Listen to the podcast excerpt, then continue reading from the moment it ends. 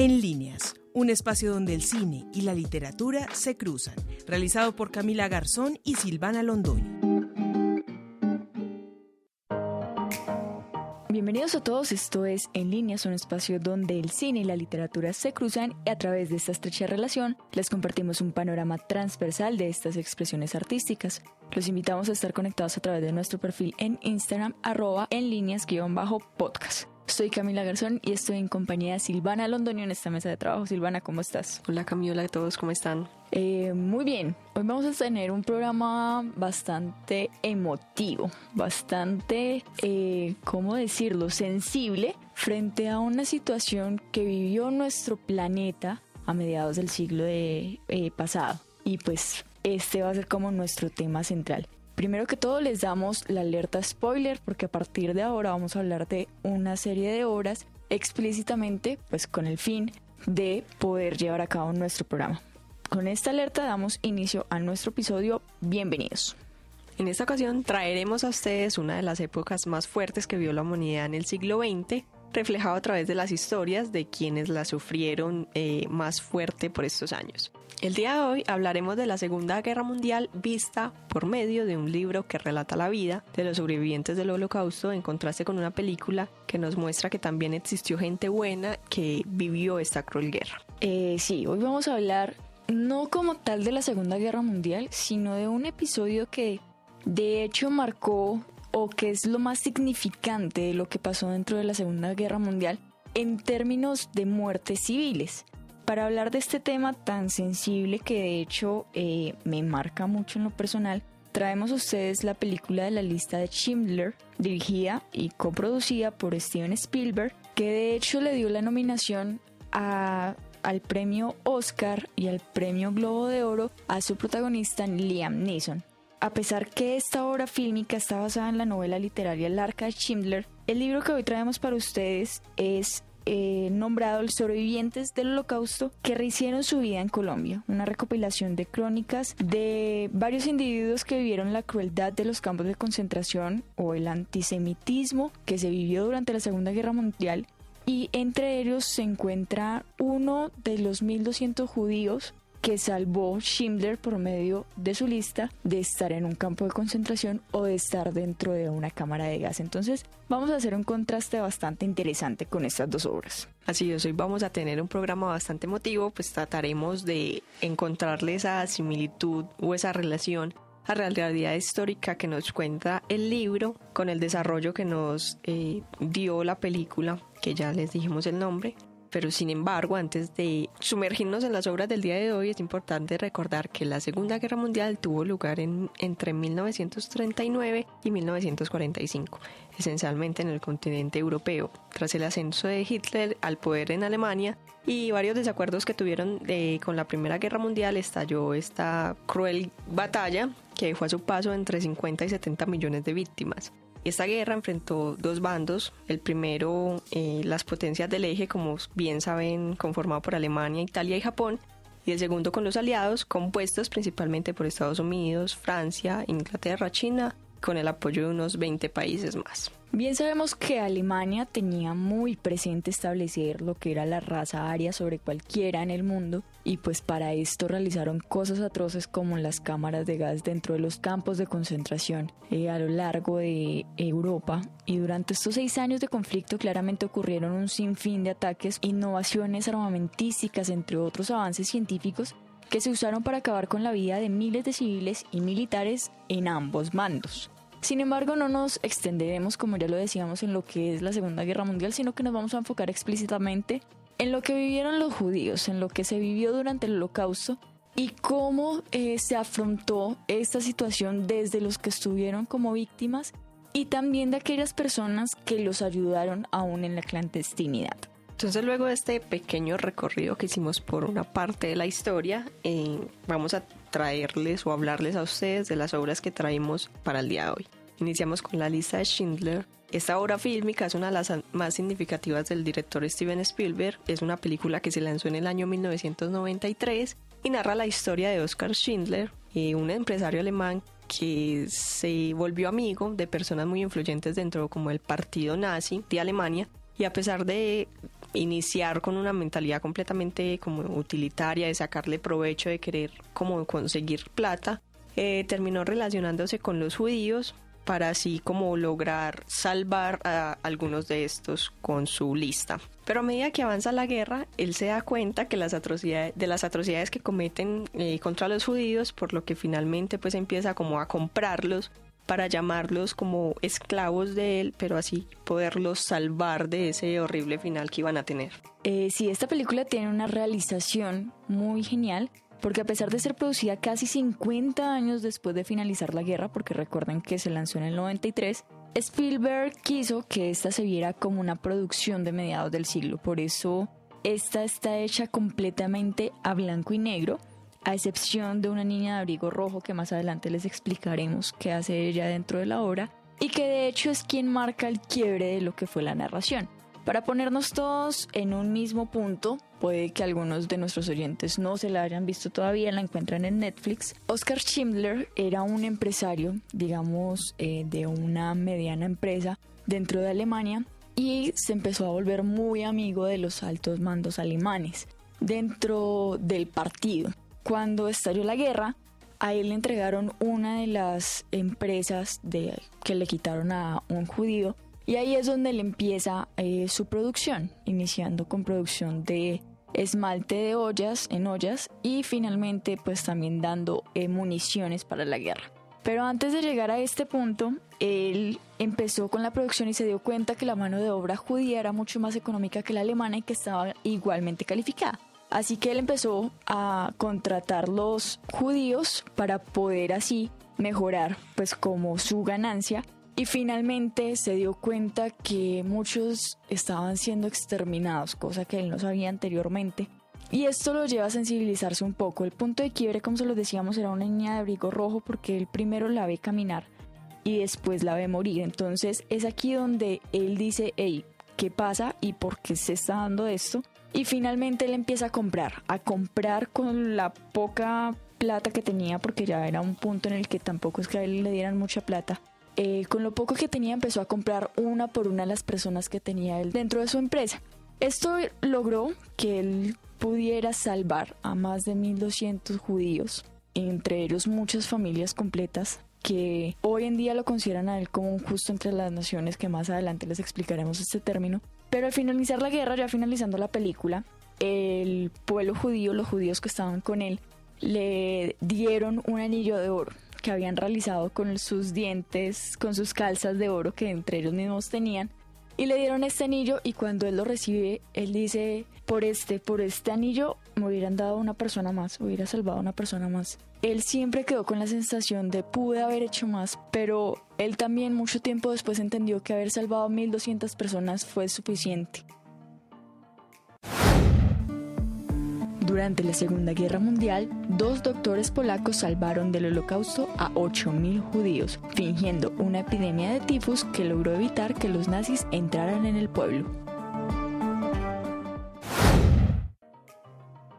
Un dato importante o un dato curioso de los que mencionabas es que la niña del abrigo rojo en realidad existió, muchas de las personas dicen haberla visto en este recorrido bajando las calles y fue uno de los detonantes para que Oscar Schindler como que lograra o se decidiera hacer esta acción que hizo por los más de 1200 judíos. Y sobre lo que mencionaba sobre el blanco y negro, me parece como un aspecto muy importante o muy rescatable de la película, ya que en lo audiovisual esto se usa como para eh, que los espectadores no pierdan la atención en lo que están viendo, sino que se centren en un punto fijo, o sea, no tener distracciones en las escenas. Y me parece que lo logra muy bien con este toque documental y blanco y negro.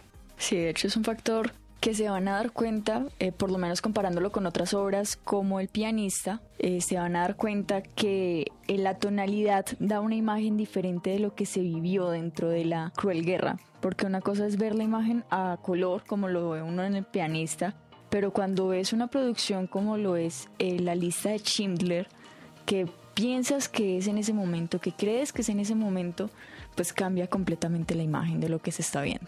Incluso este color, ese tono rojo, es, un, es una cierta protesta que hizo el director con lo que se estaba viviendo o con lo que se vivió en esa época, pero que no hicieron como lo necesario lo que él consideró necesario para cambiarlo. Total. Aparte, yo te hago aquí una pregunta. Si tú hubieras estado en ese momento, o sea, ahí junto a Oscar Schindler en el caballo en el que estaba cuando él vio pasar a la niña de rojo, como lo estaba su esposa en ese momento, ¿tú qué hubieras pensado? ¿Hubieras tenido ese mismo quiebre que tuvo él?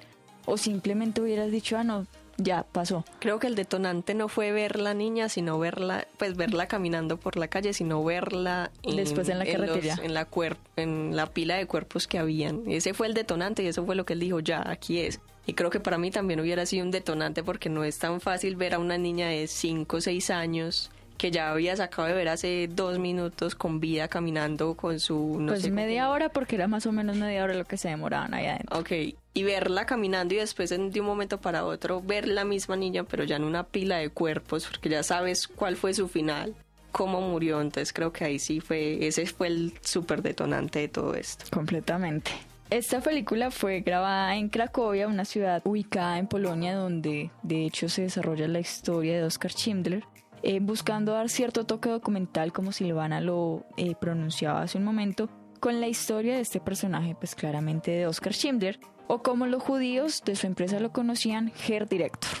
En esta misma ciudad nace el personaje principal de la obra que elegimos para ustedes del día de hoy, eh, que se llama Libro Sobrevivientes del Holocausto que rehicieron su vida en Colombia. Este libro fue publicado por primera vez en el año 2013, contando la historia de diferentes personas que sufrieron toda esta historia del holocausto, como le dicen en hebreo, la Shoah, quienes lograron salir de esto y finalmente llegar a Colombia para pasar el resto de su vida eh, frente a una historia que pues los marcó para siempre. También cuenta eh, la historia, también contiene el relato de tres mujeres que fueron catalogadas como justas entre las naciones por el Yad Vashem, eh, que es el Centro Mundial de Conmemoración de la Shoah o del Holocausto, para ayudar a los judíos, grupo al que también pertenece Oscar Schindler. ¿Por qué se creó este grupo? Porque así como Oscar y como estas tres mujeres que aparecen dentro de este libro, hubo eh, varias personas que ayudaron a los judíos a, a, lo largo de lo que fue la Segunda Guerra Mundial, que los escondieron, que les ayudaron a sobrevivir algunas personas que los ayudaron a esconderse fueron fusiladas o fueron asesinadas por los alemanes debido a que pues no debían hacer esto. Sin embargo, fueron más las personas que ayudaron a los judíos, que de hecho es un reconocimiento que se les da a estas personas, y que dentro del, Yad Vashem, que es el Museo del Holocausto ubicado en la ciudad de Jerusalén, eh, hay un ala eh, exclusiva para estas personas que ayudaron a que sobrevivieran los judíos dentro de la guerra. Uno de estos personajes que vamos a hablar dentro del libro es Samuel Kopek, un judío que nació en la ciudad de Cracovia, donde se grabó eh, la lista de Schindler. Y aquí en esta ciudad fue invadida eh, por los alemanes en 1939. De hecho, fue de las primeras ciudades eh, invadidas por los alemanes nazis antes de que empezara la guerra, toda esta situación entre como la diferencia que habían con los judíos no era tan marcada, o así lo cuenta Samuel en su relato en la historia. Luego las cosas empezaron a cambiar y ser mucho más duras para esta comunidad de personas, encerrando a los judíos en guetos que estaban ubicados en, las, en los lugares más pobres de las ciudades y de allí solamente podían salir con permisos de trabajo, que trabajos los cuales estaban ubicados fuera de las ciudades con estos permisos ellos podían salir, eh, conseguir alimento, agua, eh, cigarrillos, lo que ellos necesitaran y con este mismo permiso volvían a entrar. Pero aquí hay que aclarar una cosa, porque los guetos, los guetos se hicieron con el fin de concentrar a toda la comunidad judía de una ciudad en un mismo espacio. Samuel de hecho también cuenta dentro de su historia que dentro del apartamento en el que él estaban habían otras seis familias más o u ocho familias más. Entonces los alemanes lo que hicieron fue eh, amontonar toda la comunidad judía de las ciudades, porque no solo en, en Cracovia había, sino que en otras partes de Europa existían otros espacios donde pues se recluían a los judíos y era allí pues donde se establecían los guetos. Esta parte del que acabas de mencionar sobre las familias en unas, varias familias en una sola habitación, se puede ver muy bien cómo era la representación en la película La lista de Schindler, donde vemos que cuando van a sacar, a sacan a una de las familias de su casa, que los vemos recogiendo todas las cosas, ellos llegan a una parte, otra parte de la ciudad y allí empiezan a entrar y entrar y entrar más personas y te muestran como que listo, aquí van a vivir 7, 8, 10 personas en una sola habitación. O más. Total, era algo tétrico porque era un, un apartamento, pongámosle que de tres habitaciones, 90 metros cuadrados. Y en cada habitación había una familia o hasta dos o hasta tres familias. Y era muy triste. Hay una parte que, que a mí me marca mucho, que de hecho la familia que tú acabas de mencionar, que la sacaron de su casa, el papá fue el último en salir y quitó lo que en la comunidad judía conocen como la mezuzá, que es la marca de los judíos en las puertas, que hace referencia a la Pascua y a la marca de, de Dios en la casa de los judíos. Y él al quitarla la besa y se la guarda en el bolsillo y nunca más la vuelve a usar y de hecho muchas de esas cosas ellos las perdieron porque eso usualmente está hecho en plata. Todo lo de valor que ellos tenían pues se los quitaron. Entonces uno dice tenaz porque hasta esa parte de su, de su esencia, esa parte de su identidad, como lo es una mesusa, pues finalmente queda en nada. No vale nada y no significa nada en un tiempo como estos.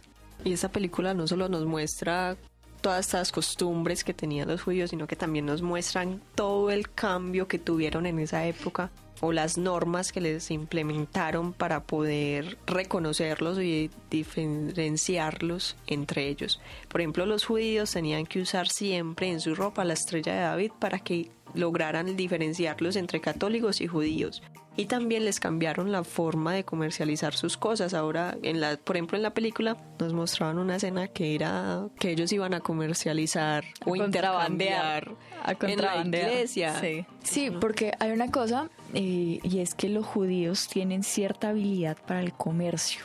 Para uno, pues diría que ellos son bendecidos y que por eso tienen la facilidad de, de generar comercio pero ellos per se son una comunidad que están muy ligadas a, la habilidad de ser comerciantes. Entonces eh, Hitler estaba en contra de cómo así que los judíos eh, están teniendo más posibilidad económica que los mismos alemanes. Eso no puede ser así.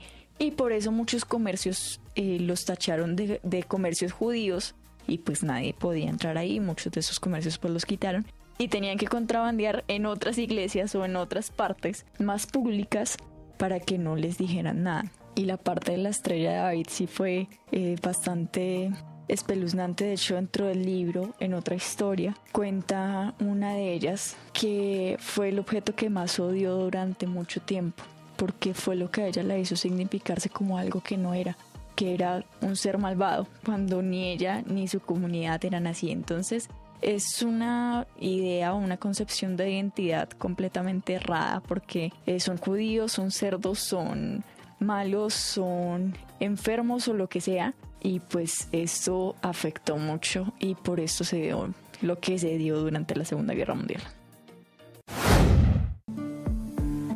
La negación del holocausto es considerada implícita o explícitamente como un crimen en más de 17 países, incluyendo Alemania y Austria.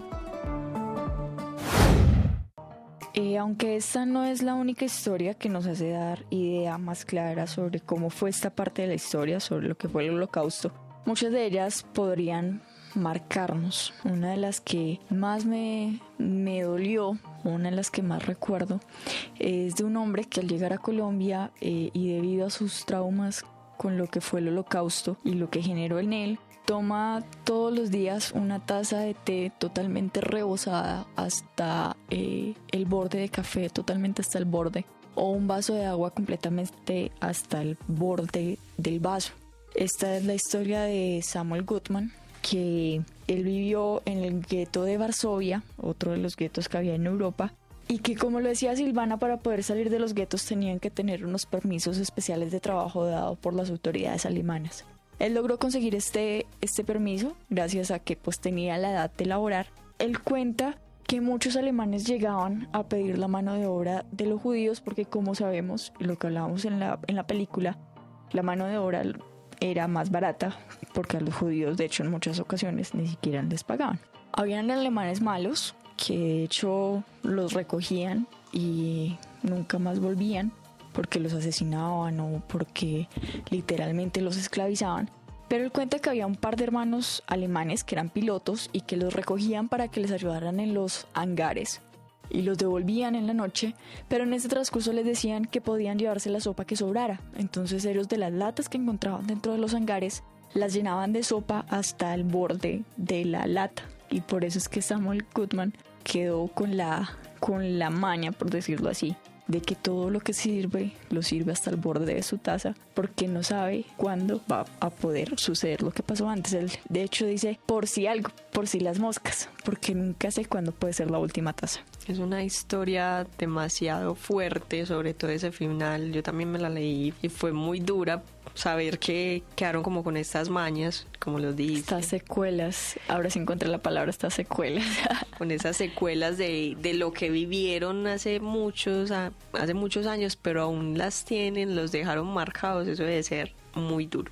Otros de los detalles que ahorita mencionabas, por ejemplo, lo de la estrella de David, siempre tener que salir como marcado para que te diferencien, me parece que era algo muy duro, pues por ejemplo, es, como marcar ganado, o sea, la idea como de marcar ganado para que no se te pierda ninguno. Es algo completamente, es muy grave, o sea, se me hace algo completamente grave. Sí, debe ser extremadamente horrible. Eh, otro de los detalles de estas historias son la cantidad de viajes que muchos de los personajes del libro tuvieron que hacer para lograr evitar o salir de estos momentos horribles que tuvieron los judíos pues para salir de los campos de concentración. Uno de ellos de los que hace o realiza estos viajes se llama Ramón Blas, quien fue uno quien en uno de estos viajes le tocó esconderse con su familia en un sótano de una iglesia ayudado por el sacerdote y este después cuando los alemanes se enteraron de que estaba eh, como escondiendo judíos eh, lo asesinaron Ramón también cuenta lo duro que fue para ellos conseguir, por ejemplo, pan cuando les daban unos bonos o unos tiquetes para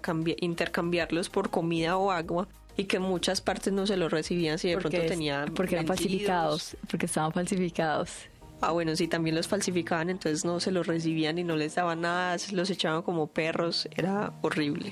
Sí, de hecho en, este libro cuentan historias bastante eh, fuertes, por lo menos otra de ellas es la de Injek Chaskel, quien cuenta que ella hizo parte de un grupo de jóvenes que sacaban niños judíos de Europa hacia otros países, eh, preferiblemente latinoamericanos, o algunos eh, países como Inglaterra o algunas partes de Francia, donde en uno de esos viajes que ella hacía con los niños, pues era muy difícil verlos partir con un idioma que muchos de ellos no conocían, con una familia que no conocían. Y cuento también dentro de esta historia que un barco que llevaba niños del grupo que se llamaba Kinder Transport en medio del océano tocó una mina, explotó el barco y se hundieron.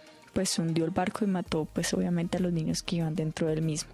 Dentro de ese barco iba una amiga de ella, que ella dice que fue uno de los momentos más difíciles de su vida porque las dos lucharon siempre por el mismo fin de ayudar a los niños, poderlos salvar de esta situación. Pero pues era muy complicado poder hacer todo cuando las condiciones iban en contra. Entonces, como estas tres historias, que eh, cuatro historias que tocamos hoy, y así como la, la que cuenta eh, la lista de Schindler, son muchas más las historias de sobrevivientes que sufrieron lo que fue el holocausto. De hecho hay algo muy bonito que le recalco a, la historia de Oscar Schindler y es que a los judíos los marcaban con un número, todos tenían que tener un número, pero los que estaban dentro de los campos de concentración nazis estaban marcados con tinta azul. De hecho, muchos sobrevivientes hoy en día todavía tienen marcado pues ese número porque lo tienen tatuado. Mientras que a Schindler, los judíos de Schindler, los marcaban con tinta roja. Los que saben de tatuajes saben que la tinta roja se desvanece con el tiempo en la piel. Entonces esto era algo muy bonito porque les decía pues los tengo que marcar porque tienen que verse que son esclavos, pero no los voy a dejar esclavos de por vida. Entonces Samuel eh, cuenta eso, que él no tiene su número marcado como muchos otros sobrevivientes que sí lo tienen. De todos los que Oscar ayudó, ninguno ya lo tiene porque todos se les... No, pues de los que están todavía vivos, no, ninguno ninguno lo tiene. Y pues yo creo, no sé, tú que tienes tatuajes, no sé cuánto dura una tinta roja en la piel, no creo que dure más de un año. Porque pues primero es un pigmento natural dentro del cuerpo, entonces pues no, creo que se nota. No, y me imagino que en esa época no debe ser la misma tinta de en ese momento deben de ser quién sabe con qué tinta X la hicieron y uno de los tatuajes por ejemplo de colores tienes que retocarlo ojalá seguido para que el color permanezca vivo y eso ya han pasado muchos años desde la realización de estos tatuajes. Y por eso aún muchos de los sobrevivientes que tienen su número ya lo tienen como difuminado eh, no en el sentido desvanecido, sino que la tinta se ha corrido por su piel y ha cambiado la forma del tatuaje. Eh, aparte porque eran tatuados de una manera supremamente tradicional, ni siquiera con máquinas, sino con unas agujas supremamente raras. Entonces esto pues muestra una realidad bastante cruel de lo que se vivió dentro de los campos de concentración que de hecho a mí me retumba todavía bastante dentro del cuerpo. Es una, una parte de la, de la historia mundial que a mí personalmente me duele mucho. Yo creo que y no sería la única. Seguro no eres la única. Hay personas que también les debe doler esta parte de la historia y toda, no solo con esta comunidad, sino con todo lo que pasó en estas dos guerras mundiales. Sí, completamente, porque la primera también llevó cosas bastante difíciles, una guerra de trincheras bastante complicada dentro de lo que fue la Europa eh, de su momento, pero le recordamos, no estamos hablando de la Segunda Guerra Mundial, sino de este momento que conocemos como el holocausto, la muerte masiva de personas dentro de unos campos de concentración, en su mayoría muertos por cámaras de gas, que cuenta una cruel realidad. De hecho, no estoy, no estoy segura si es en, en la historia de Samuel Goodman, que cuentan que el hermano de él fue subido a un camión. Este camión nunca conocieron su destino. Él se enteró fue tiempo después, pero al subir su hermano al camión conectaron una manguera desde el exhausto del camión hasta dentro del camión donde estaban las personas que los habían subido, o sea, los judíos, y echaron a andar al camión y llegaron directamente a unas fosas comunes porque obviamente ya los cuerpos estaban muertos a causa del monóxido de carbono pues que emitía el camión. Entonces, no son solo los actos dentro de los campos de concentración, dentro de los guetos, porque bien sabemos que en, el gueto, por lo menos de Varsovia, hubo una muerte masiva bastante difícil, sino también los actos extra, digamos, judiciales que se vivieron dentro de lo que fue la Segunda Guerra Mundial. Por lo menos conocemos otros personajes como lo que fue la famosa Ana Frank, conocida por el diario de Ana Frank, por la película del diario de Ana Frank también, ella también fue una judía de 15 años cuando murió, que murió en un campo de concentración no por cámara de gas, sino por un tifo, por una enfermedad, por una gripa, eh, pues que lastimosamente se la llevó a ella y a su hermana días antes de la liberación del campo de concentración de Bergen-Belsen. Y también su mamá murió en otro campo de concentración días antes de ser liberado producto de la desnutrición. En el caso de ellos, por lo menos el único sobreviviente fue su papá, eh, Otto Frank, eh, que fue quien publicó el diario años después de finalizada la guerra. Y así como ellos, muchísimos otros personajes, el que contábamos ahorita del pianista también es una historia basada en la realidad de un personaje famoso que sobrevivió a la Segunda Guerra Mundial, básicamente viviendo entre las ruinas de una ciudad y que sobrevivió hasta la llegada de los aliados, en este caso los rusos, hasta la ciudad donde él estaba. Entonces vemos historias de contraste, los que lamentablemente murieron dentro, de la, dentro del marco de la Segunda Guerra Mundial, los que alcanzaron a sobrevivir, que poco tiempo después en el 48 crearon el Estado de Israel con el fin de que cosas como estas no volvieran a pasar y que pues hoy en día los recordamos tanto héroes como eh, sobrevivientes como aquellos que no lograron sobrevivir eh, en este espacio de lo que es en líneas. Los invitamos a que nos cuenten en nuestro Instagram, arroba en líneas y bajo podcast, eh, qué piensan sobre este suceso que marcó la historia del mundo, que movió a muchas personas. Entren a la publicación del día de hoy y compartan o comenten eh, sobre este tema del que hemos hablado.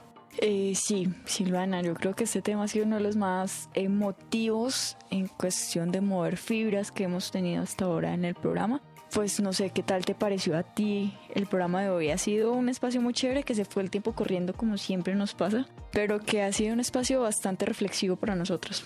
Es bueno hablar de estos como momentos que nos que marcaron no solo a nosotras, sino a gran parte del mundo o al mundo entero por lo general. Pues nada, a mí me gustó el tema. Eh, les agradecemos por escuchar este programa, por escuchar en líneas, por acompañarnos en esta nueva misión y recuerden que en líneas es un espacio donde el cine y la literatura convergen. Recuerden estar siempre conectados en nuestro Instagram, nos encuentran como arroba en líneas guion bajo podcast y en nuestro podcast a través de Spotify, Anchor y Google Podcast. Ahora estamos también en Google Podcast, así que nos encuentran en estas plataformas para que sigan escuchándonos, para que sigan compartiendo con nosotras y para que sigan comentando en nuestras publicaciones cómo les ha parecido eh, este programa de hoy que yo creo que ha movido bastantes fibras dentro de nosotras y dentro de ustedes. Recuerden que esta es una historia que quedará entre líneas.